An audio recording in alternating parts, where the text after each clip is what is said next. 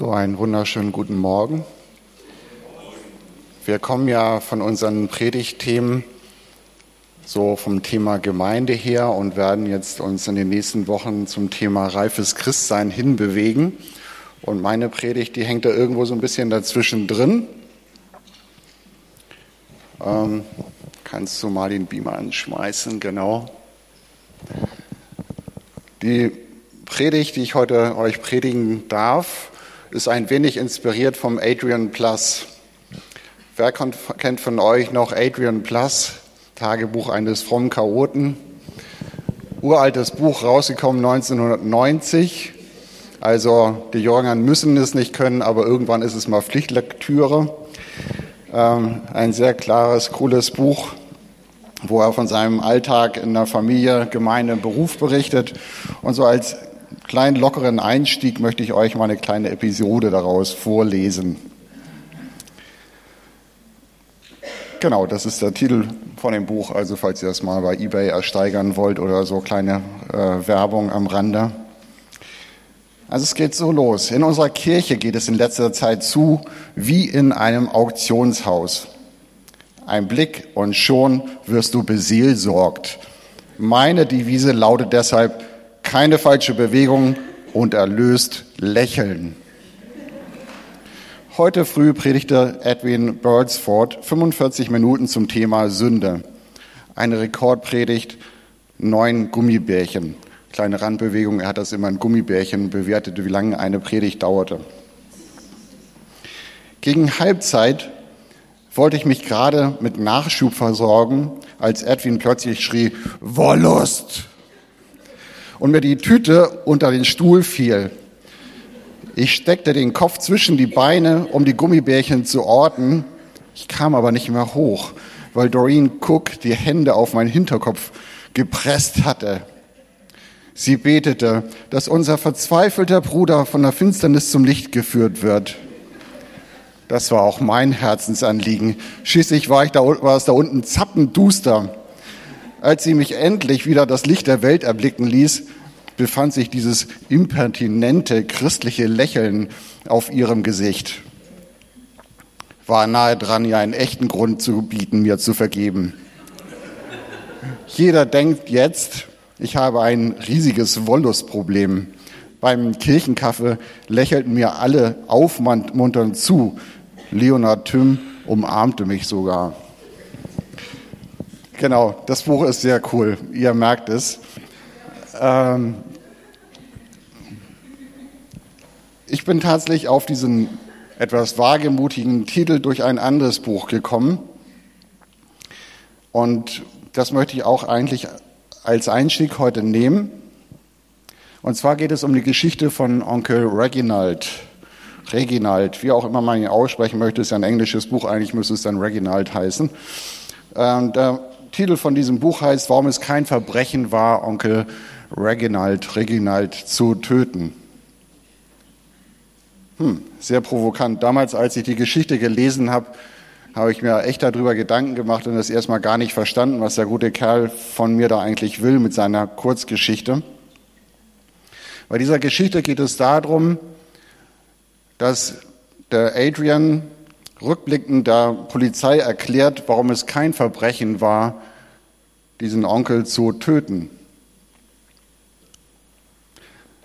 Die Geschichte geht so, der Onkel zieht bei ihm ein, die kommen richtig gut miteinander zurecht. Alles wunderbar, aber im Laufe der Zeit merkt er, wie dieser Onkel ihn komplett nerven will. Er macht ihn fertig.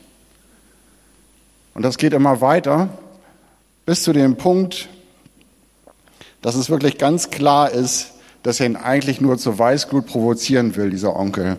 Und es bleibt ihm nichts anderes über, als ihn zu töten. Warum versteht das bloß keiner? Dass das so ist, dass man das machen muss. Ich will euch heute über die verschiedenen Perspektiven, die man haben kann im Leben, etwas mitgeben. Und dazu lesen wir jetzt Römer 8, Vers 1.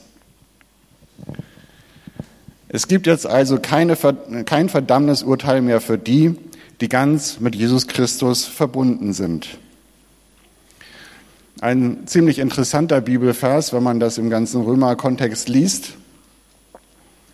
Und wenn man den so sieht und die Geschichte ein bisschen im Hintergrund hat, dann könnte man das auch etwas falsch verstehen. Ich bin Christ,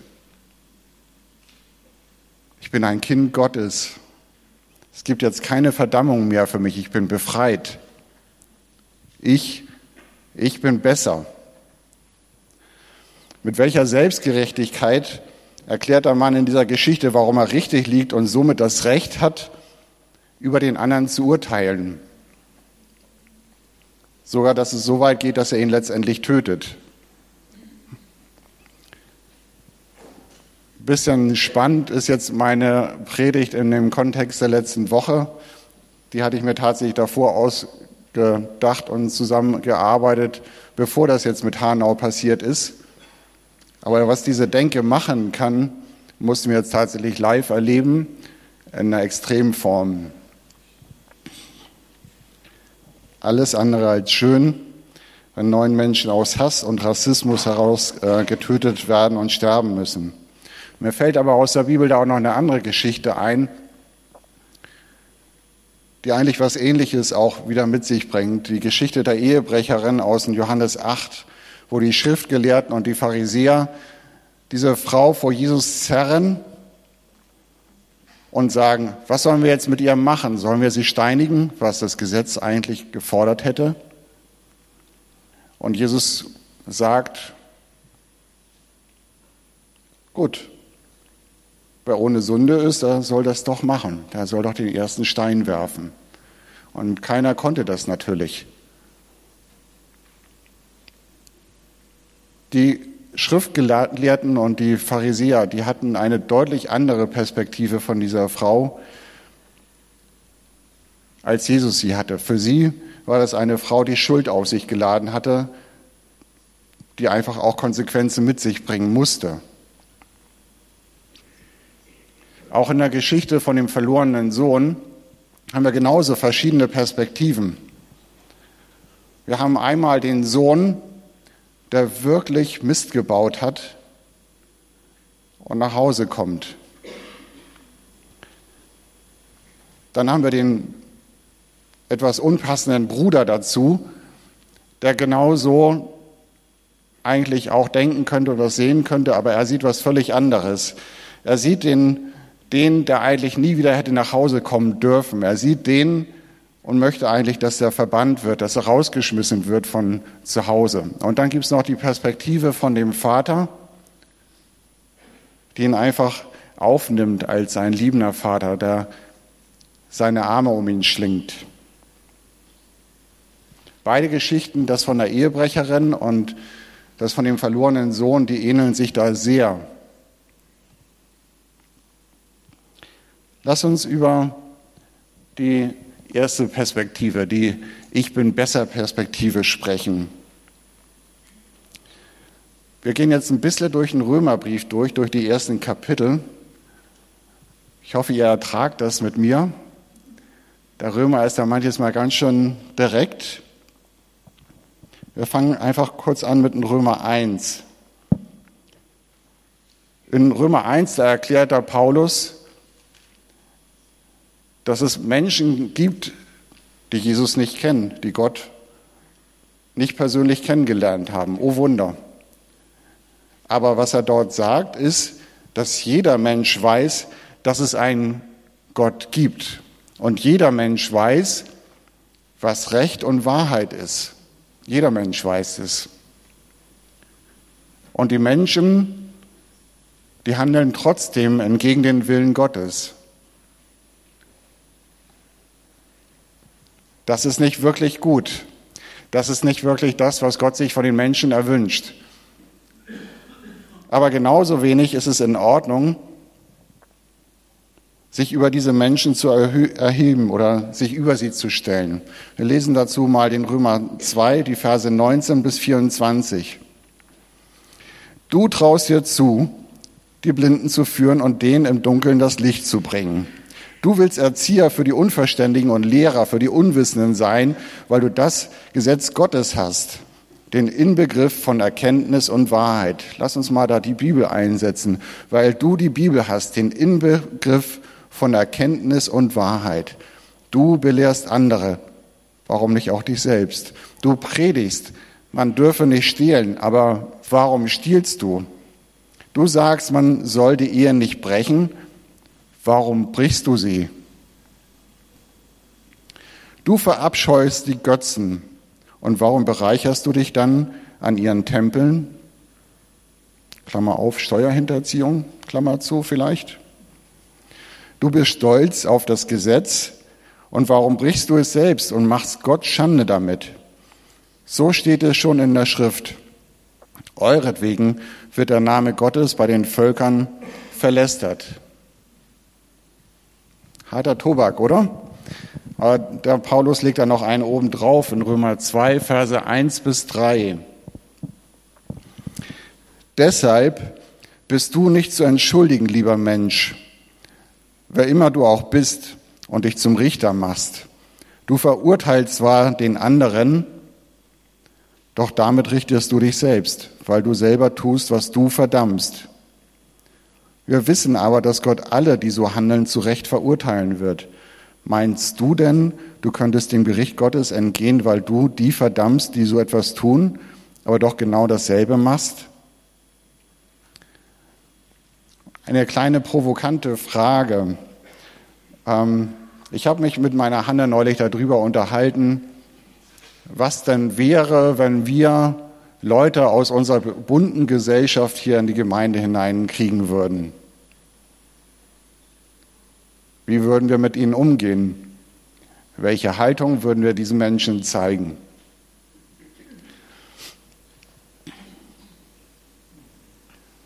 Ähm, da hast du jetzt vielleicht irgendwas ganz Spezielles im Kopf, aber jetzt überleg dir mal, Einfach die Gruppe, mit der du persönlich am wenigsten zurechtkommst. Das kann was ganz anderes sein, wie was in Medien läuft oder so, sondern das, wo du wirklich ein Aber dagegen hast. Solche Personen, und die kommen hier in den Gottesdienst.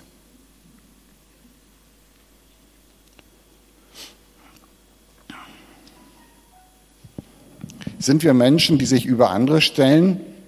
In Römer ähm, Kapitel 3, die Verse 10 bis 12, da steht, so steht es in der Schrift.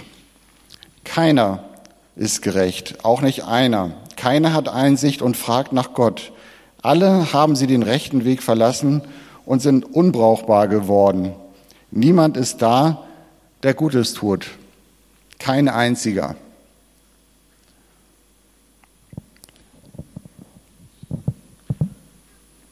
Könnt ihr das unterschreiben? Also ich kann das unterschreiben. Ich kann von mir aus sagen, ich bin auch jemand, der nicht perfekt ist. Ja, mein Leben hat sich geändert, dadurch, dass ich Christ geworden bin. Aber perfekt, dass ich mich über jemand anders erheben könnte. Lass uns die andere Perspektive anschauen. Die Ich bin begnadet Perspektive. Wisst ihr, als Martin Luther den Römerbrief gelesen hat, da hat ihn die Wahrheit aus dem Römer 1, Vers 17 komplett umgehauen. Und letztendlich hat sie unsere ganze Gesellschaft, unsere Welt äh, verändert. Dort steht, der Gerechte wird aus Glauben leben. Sola fide, allein durch Glauben. Ist der Glaube an diesen gnädigen Gott, der uns in die Beziehung zu Christus bringt. Wie der verlorene Sohn zu seinem Vater gelaufen ist oder die Frau bei Jesus Gnade gefunden hat, genauso ist es bei uns. Wir können bei Gott wirkliche Gnade erleben.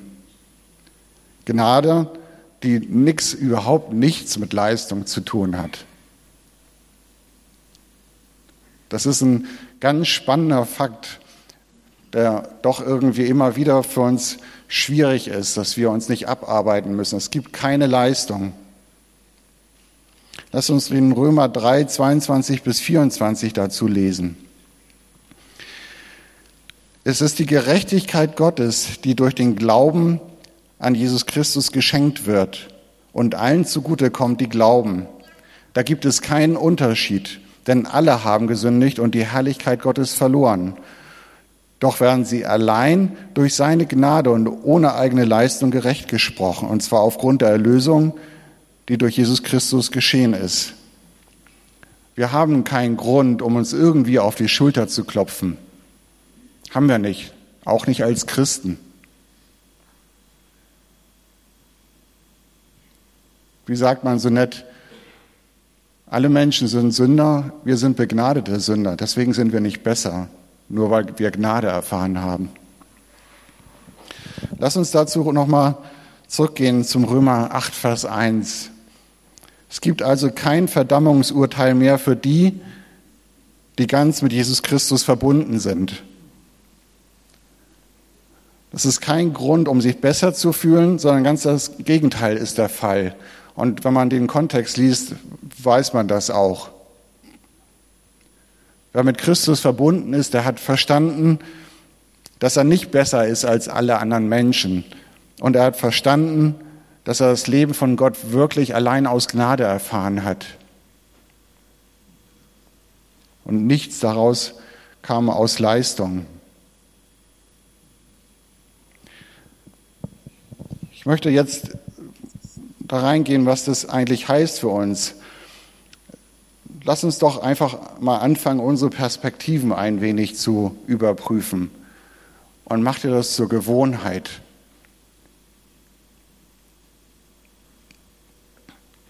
Wisst ihr, im 1. Korinther 3, ähm, Vers 12, da sagt der Paulus, dass wir nur stückweise erkennen. Dieses Seminar, äh, diese Woche hatten wir das Seminar, dieses Eheseminar, den zweiten Teil mit Christian und Christel Steinbacher. Ähm, und Ehe ist eine ganz enge Beziehung und jeder weiß, da kommen unterschiedliche Charaktere zusammen. Und das Dumme ist bei einer Ehe, dass man sich ja meistens noch so ein Gegenstück sucht. Jemand, der irgendwie ein bisschen anders ist. Wie dumm eigentlich. Erst setzt man sich eine rosa Brille auf, ist verliebt und irgendwann schnallt man, dass die rosa Brille vielleicht nicht ganz richtig war und dass der andere ganz anders ist und fängt an, sich über den aufzuregen. Vielleicht so wie der Onkel Reginald. Ja, aber es ist ja so. Es fängt an mit der falschen Zahnpastatube, der Klassiker. Es geht mit so vielen Kleinigkeiten weiter. Und man fängt an, sich misszuverstehen und Sachen falsch zu interpretieren. Worauf kommt es denn an in so einer Ehe? Worauf kommt es an in einer Beziehung? Worauf kommt es an im Umgang mit anderen Menschen? Doch damit, dass man sich unterhält miteinander, miteinander redet, dass man sich austauscht, dass man einander liebt. Und Liebe heißt, den anderen annehmen, so wie er ist und nicht an ihn rumschraubt. Und es gehört auch dazu eine gewisse Selbstreflexion, dass man weiß, dass man Fehler hat, dass man Fehler macht. Das, was ich am Anfang gesagt habe. Wir sind Sünder, wir sind nicht perfekt. Und wenn ich weiß, dass ich nicht perfekt bin, dann weiß ich auch, dass die Menschen um, um mich herum, Partner oder sonst irgendwer, auch nicht perfekt sind. Sie sind es einfach nicht. Aber wenn ich nicht perfekt bin, mit welchem Maß fange ich denn an, die anderen zu messen? Ist das nicht vermessen?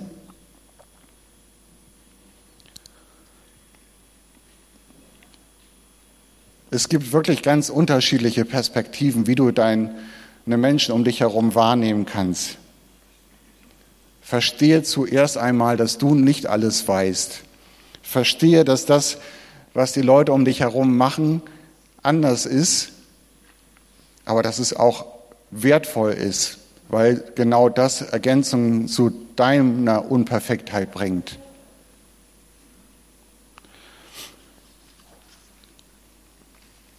Ähm, kleines Beispiel.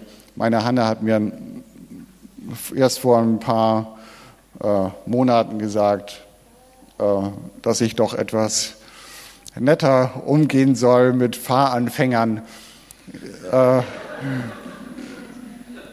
wenn jetzt so ein Fahranfänger vor dir fährt mit 60 Stundenkilometer in der Baustelle, und man da auf einen Meter ranfährt und drängelt, das ist nicht unbedingt die feine Art. A und B, es hat ja auch einen Grund, dass diese Person so fährt. A, weil sie unsicher ist und B, weil sie Angst hat, den Führerschein zu verlieren. Wisst ihr, da gibt es einfach unterschiedliche Perspektiven. Äh, und meine ist an der Stelle etwas die unschöne. Aber so ist das doch im Leben, oder? Genau so. Und deswegen, es gibt Gründe, warum Menschen sich so verhalten, wie sie sich verhalten. Weißt du es, warum die Leute, die sich, über die du dich aufregst, sich so verhalten, wie sie es tun? Oder meinst du nur, dass du die Gründe kennst? Das ist ein gewaltiger Unterschied.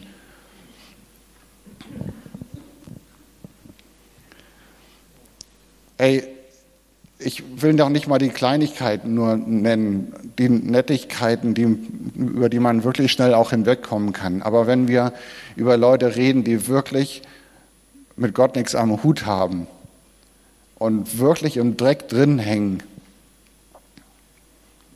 ist sehr, sehr einfach, da den Finger zu heben und zu sagen, oh oh, nicht gut, was ihr macht. Und das sind die Leute, die selber irgendwie unter irgendeiner Fuchtel stehen, Drogenabhängige, Prostituierte oder die Leute, die sie dominieren und da reindrücken. Wir haben kein Recht über diese Leute zu urteilen, sie zu verurteilen. Immer sind da Geschichten dahinter. Ich denke, wir sollten anfangen, die Menschen so zu behandeln, wie Christus sie behandelt hat. Lass uns dazu mal Römer 5, Vers 8 lesen. Aber Gott hat seine Liebe zu uns dadurch bewiesen, dass Christus für uns starb, als wir noch Sünder waren.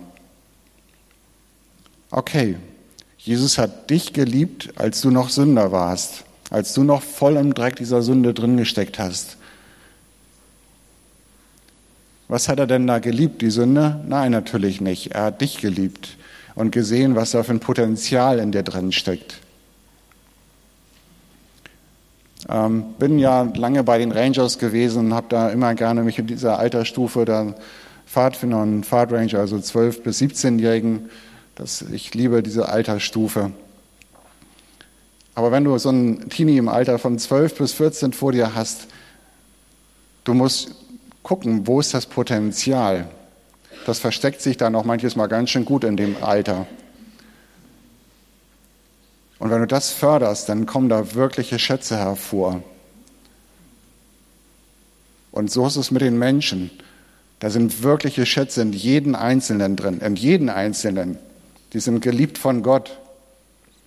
Und es, es ist unser Auftrag, dieser Liebe zu diesem Menschen zu bringen, damit diese Schätze auch von Christus geborgen werden können. Es gibt so ein Buch, das heißt Liebe, Annahme und Vergebung. Das ist doch das, was die Menschen suchen, oder? Wir waren vorletzte Woche auf der MOVE, MOVE-Konferenz von der Volksmission. Da hat der Roy Todd aus England gesprochen, ein Seminar gehalten. Übernatürliches hieß das. Übernatürliches, damit Menschen Gott erleben. Und alle guten Pastoren sind natürlich dahin gegangen, weil sie ganz scharf darauf sind, zu hören, wie denn das jetzt so endlich funktioniert mit den Übernatürlichen. Und er hat dort zehn Punkte aufgezählt, wie man eine Kultur des Übernatürlichen in einer Gemeinde hineinbringt. Sehr interessant. Das einzige Problem, das ich damit empfand, war, dass diese zehn Punkte eigentlich nichts mit dem Übernatürlichen zu tun hatten, sondern es ging eigentlich um normalen Gemeindebau, um einfache Säulen, die in eine Gemeinde hineingehören, damit diese Gemeinde sich auch gesund entwickeln kann.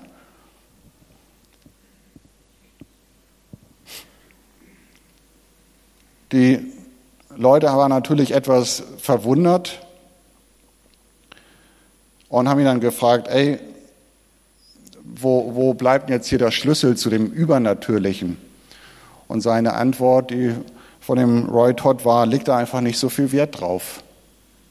Das ist nicht das, äh, worüber sich die Menschen bekehren. Das sind nicht die Sachen, die wirklich eine Welt oder Menschen verändern. Interessant, oder? Wir sind da immer gerne so scharf darauf, dass Gott endlich die Zeichen aus der Apostelgeschichte tut. Und ich glaube, dass Gott sie tun will und sie auch tun wird.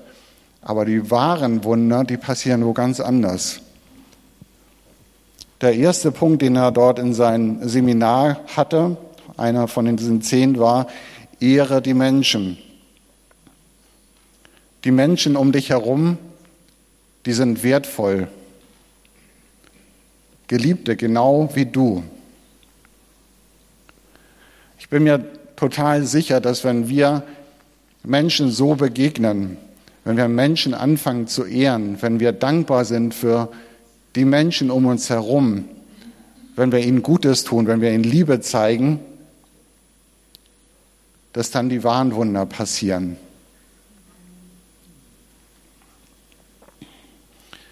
Ich finde das sehr spannend. Die Evangelien sind ja extrem voll von dem, was Jesus an wirklichen Wundern auch getan hat. Aber schaut euch doch mal die Wunder an, die passiert sind, als Jesus den Menschen einfach in Liebe begegnet ist. Wow. Da sind die richtigen Wunder passiert, wo echte Lebensveränderung passiert ist. Die Frau am Jakobsbrunnen, kleines Stichwort, er hat eine ganze Ortschaft umgemöbelt, nachdem Jesus ihr begegnet ist. Und genau in dieser Art der Liebe.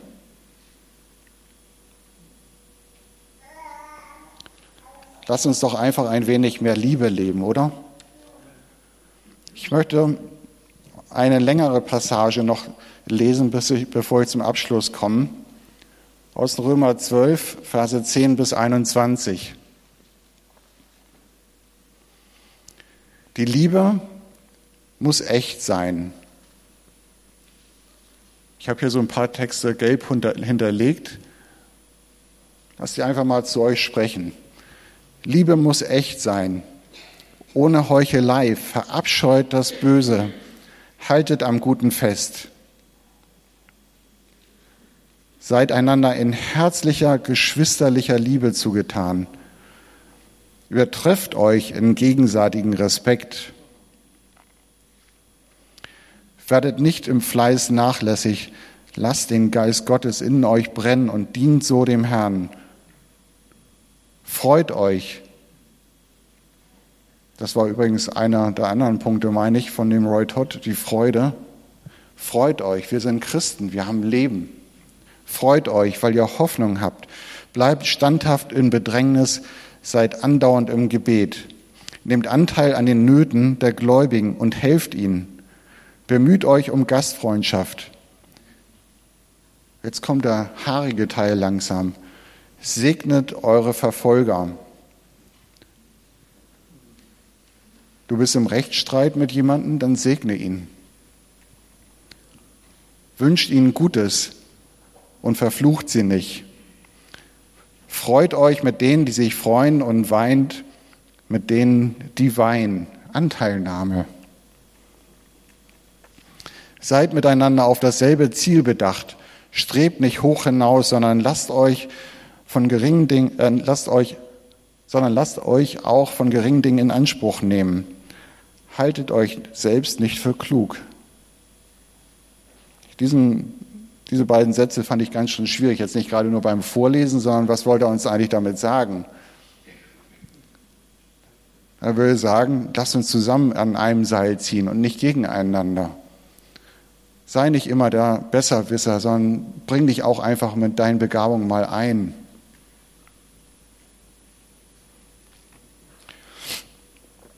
Vergeltet niemand, vergeltet niemand Böses mit Bösem. Ähm, niemand steht da. Aufgefallen? Vergeltet niemand Böses mit Bösem. Bemüht euch um ein vorbildliches Verhalten gegenüber jedermann. Soweit es irgend möglich ist und soweit es auf euch ankommt, lebt mit allen Menschen in Frieden. Dieser Bibelvers hat mich durch schon ganz schöne Konflikte hindurchgetragen. Das könnt ihr mir glauben. Es ist immer wieder eine echte, ernsthafte Entscheidung zu sagen, ich will von meiner Seite aus Frieden halten. Egal, was es kostet, sofern es mir möglich ist, ich halte Frieden und tue alles, damit das passiert.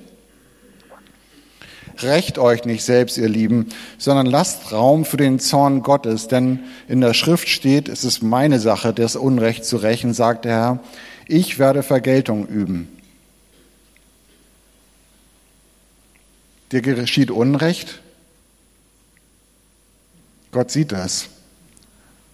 Und zu seiner Zeit wird er handeln. Nicht zu deiner Zeit, zu seiner Zeit und auf seine Art und Weise.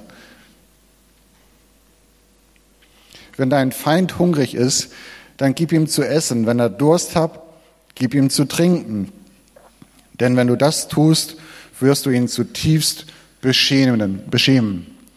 Du willst einen Schlüssel, um Herzen zu brechen, hier ist er. Schwierige Situationen zu knacken, das ist es. Du, ihr habt eine Beziehung irgendwo, die nicht funktioniert, fang an, Liebe zu zeigen.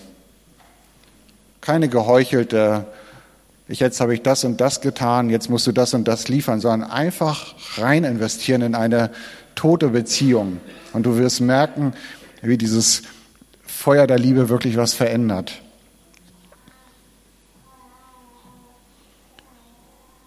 Lass dich nicht vom Bösen besiegen, sondern besiege das Böse mit dem Guten. Hey, das sind coole Aussagen, oder? Und ganz schön herausfordernd. Wenn du das in deinen Alltag mit reinnimmst, wow, das ist echt eine Hausnummer. Aber es hat was mit Perspektive zu tun. Wie du die Menschen siehst, wie du mit den Menschen umgehen willst. Ich komme zum Abschluss. In der Geschichte von Adrian Plaster hat er diesen Onkel Reginald getötet, weil er einfach dachte, dass er ihn zur Weißglut provozieren will. Und ich möchte einfach dich herausfordern heute Morgen, dass du deine Sichtweise einmal überprüfst jetzt generell auf den Prüfstand stellst, aber jedes Mal, wenn du in gewisse Situationen reinkommst, mach das, nimm diese Texte, die ich da gelesen habe, vielleicht gerade den letzten, und überprüf mal, ob dein Herz dann noch richtig gelagert ist. Wie behandelst du die Menschen um dich herum? Hast du verstanden, dass du ein Geliebter bist? Hast du verstanden, dass die Menschen um dich herum Geliebte sind? Jeder? Dass du begnadet bist und dass Christus möchte, dass diese Menschen begnadet werden und dass du ein Schlüssel dazu bist? Es ist überhaupt nicht in Ordnung, andere Menschen zu töten, um nochmal auf diesen Titel der Predigt einzugehen. Es ist nicht in Ordnung, Menschen zu töten, weder durch Worte noch durch Taten. Und es ist Zeit, Buße zu tun. Ein ganz schön altes Wort. Buße heißt Umkehr, sich verändern. Und wenn du dieses Verhalten in Beziehung mit Menschen oder Menschengruppen hattest, dann ist es Zeit, dich davon wirklich abzukehren. Wir brauchen das persönlich, wir brauchen das aber auch als Gemeinde. Ich wünsche mir, dass die Welt in diese Gemeinde hineinkommt. Jede Art von Mensch, weil jede Art von Mensch braucht die Errettung. Und wir brauchen offene Herzen, die das zulassen, die es das erlauben, dass die Menschen hier kommen können und wir ihnen mit Liebe begegnen. Ehepartner, Familie, Personen in und außerhalb der Skala. Es ist nicht in Ordnung, sie zu verletzen. Nicht, wenn du mit ihnen redest, nicht, wenn du über sie redest und auch nicht mit dem, wie du handelst, mit dem, was du tust ihnen gegenüber. Es ist an der Zeit, Liebe zu leben. Stimmt das? Es ist wirklich an der Zeit, dass wir als Christen das tun, was Jesus getan hat. Es ist an der Zeit. Wir sind das Licht und Gott möchte, dass dieses Licht rausgeht in diese Welt. Lass uns das tun. Lass uns echte Wunder erleben in dieser Welt, weil Christus seine Liebe durch uns hindurchfließt. Ich wünsche mir das. Und vielleicht bist du jemand, der diesen Gott der Liebe noch nicht kennt. Vielleicht bist du jemand, der tatsächlich Schuld auf sich geladen hat und du weißt es. Also Jesus ist jemand, der dich sehr liebt. Und wir haben das erlebt, diese Begnadigung, diese Befreiung von, diesem, von dieser Schuld, das Wissen, dass Christus wirklich das alles komplett zur Seite räumt. Gott möchte dir diese Erfahrung schenken. Und wenn du das noch nicht kennst, heute ist eine gute Zeit, das nicht rauszuschieben, sondern wirklich Christus an dein Leben ranzulassen. Lass uns beten.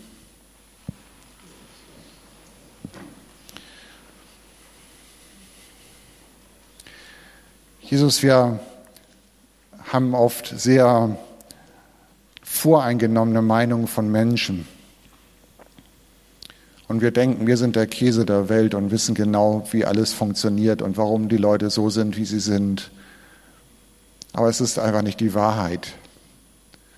Und ich möchte dich darum bitten, dass du uns hilfst, dass wir uns nicht als Richter aufspielen, sondern dass wir ganz im Gegenteil verstehen, dass wir Begnadete sind, dass wir Kinder Gottes sind, dass wir das sind, weil du uns aus Glauben errettet hast.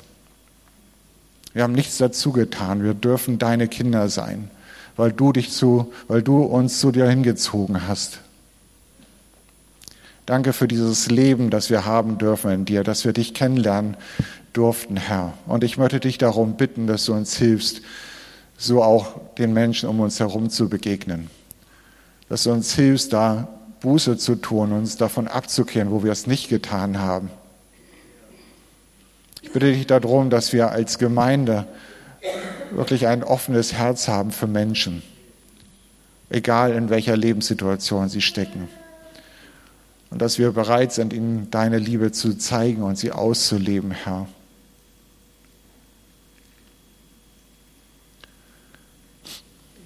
Ich bitte dich auch, Herr, um die Menschen, die dich hier nicht kennen aus diesem Saal. Und ich möchte dich darum bitten, Herr, dass sie einfach wirklich diesen Schritt wagen zu dir hin. Weil in dir ist wirkliche Freiheit, in dir ist wirkliches Leben. Danke für dass, dass du der Herr bist und dass du kein Herr bist mit einem Stock in der Hand, sondern ein liebevoller Gott, der sich danach sehnt, dass wir zu dir kommen. Ich bitte dich darum, dass heute wirkliche Durchbrüche geschehen und Menschen den Weg zu dir finden, Herr. Amen. Und falls du das tatsächlich machen möchtest für dich, wenn du dein Leben Jesus übergeben willst, dann sprech doch jemanden an, den du kennst, oder komm zu einem von uns hier nach vorne, zu den Ältesten, dem du vertraust. Dann wir reden mit dir und beten mit dir und führen dich wirklich zu Jesus. Das ist eine wichtige und gute Entscheidung und mach sie fest. Amen.